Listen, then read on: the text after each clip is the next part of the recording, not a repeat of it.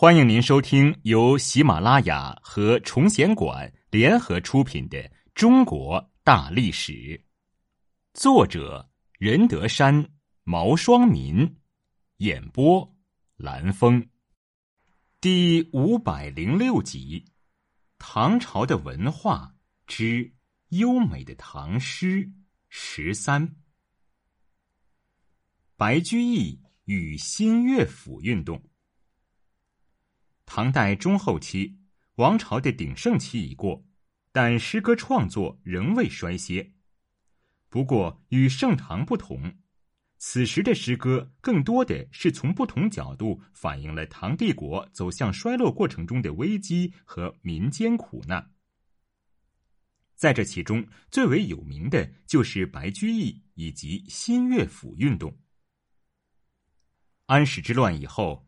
一些关心王朝命运的士大夫力求寻求解决社会矛盾的良方妙药，他们开始运用文学来宣传政治改革主张，以批判现实为宗旨的新乐府运动便逐渐兴起。所谓新乐府，是指用乐府诗写实事，又不受古题束缚，而是因事立题的诗歌形式。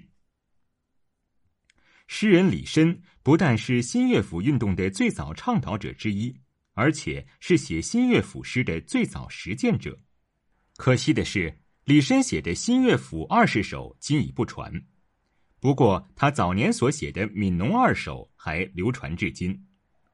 其一：“春种一粒粟，秋收万颗子。四海无闲田，农夫犹饿死。”其二。锄禾日当午，汗滴禾下土。谁知盘中餐，粒粒皆辛苦。在李绅等人的基础上，白居易更是在理论和创作实践上大力提倡新乐府诗歌，提出了“文章何为时而著，歌诗何为事而作”的创作指导方针，从内容和形式两方面对诗歌进行了一场改革运动。从而进一步发扬和光大了杜甫的现实主义精神，把唐诗创作推向了一个新的高潮。白居易字乐天，原籍下归（今陕西渭南），生于河南新郑。据说刚六七个月的时候，他就能辨认“知”“无”两个字。五六岁时就开始学写诗。白居易的祖父白黄、父亲白季庚都是诗人。在这种家庭背景下，白居易写诗非常刻苦。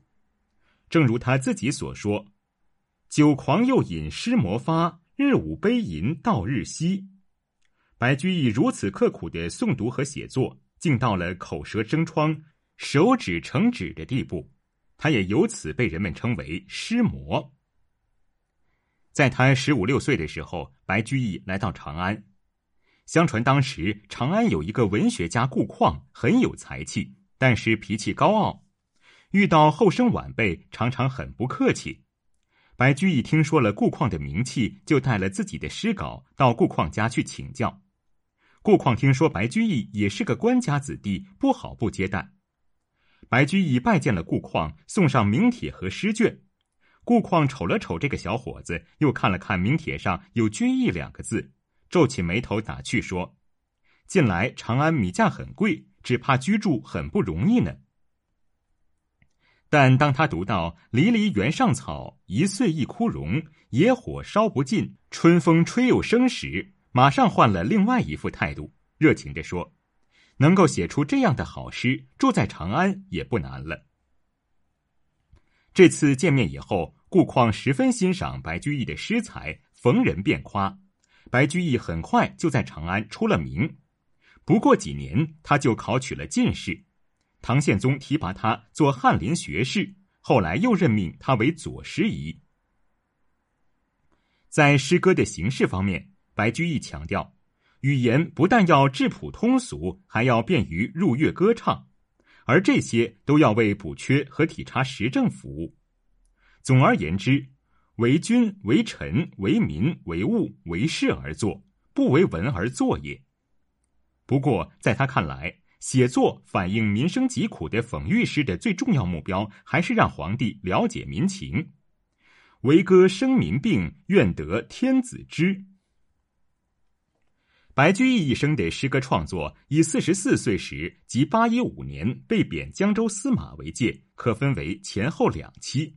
前期是兼济天下时期，后期是独善其身时期。在前期，他写了大量讽喻诗，代表作是《秦中吟》十首和《新乐府》五十首。对当时黑暗的社会现实做了有力的揭露，其中比较有代表性的作品是《轻肥》《买花》《种妇》《卖炭翁》。《轻肥》取自《论语·雍也》：“是之是其也，乘肥马，衣轻裘。”后世以轻肥借指达官贵人。作者首先极言内臣的生活之豪奢。意气交满路，鞍马光照尘。借问何为者？人称是内臣。诸服皆大夫，子受或将军。夸父军中宴，走马去如云。尊雷一九韵，水陆罗八针。果薄洞庭菊，快切天池林。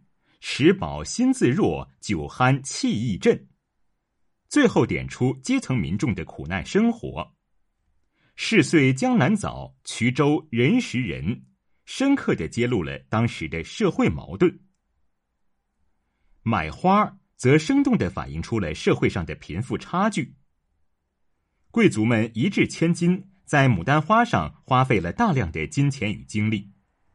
灼灼百朵红，尖尖五树素，上张卧木壁，旁枝爬梨户。